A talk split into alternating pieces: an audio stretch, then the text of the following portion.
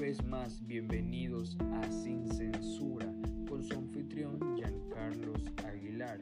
Hoy estaremos relatando la trágica historia de las mujeres que viven en Afganistán y la grave situación sobre pesar del miedo y la desesperación que despertó en muchas mujeres la llegada al poder del talibán en Afganistán, hay algunas que decidieron plantarle y salir a las calles a protestar.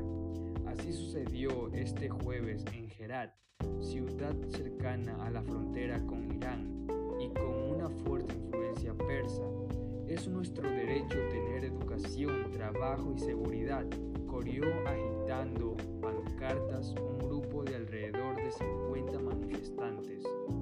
No tenemos miedo, estamos unidas, decían, en una protesta inédita e impensada durante el primer periodo de los talibanes en el poder.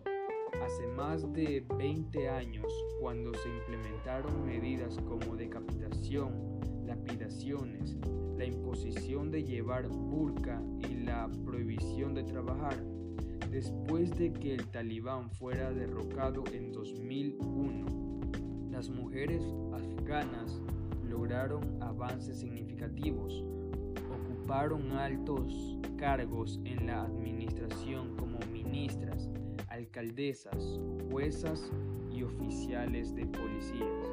Esto ha sido todo por hoy en la noticia de Sin Censura con su anfitrión Giancarlos Aguilar.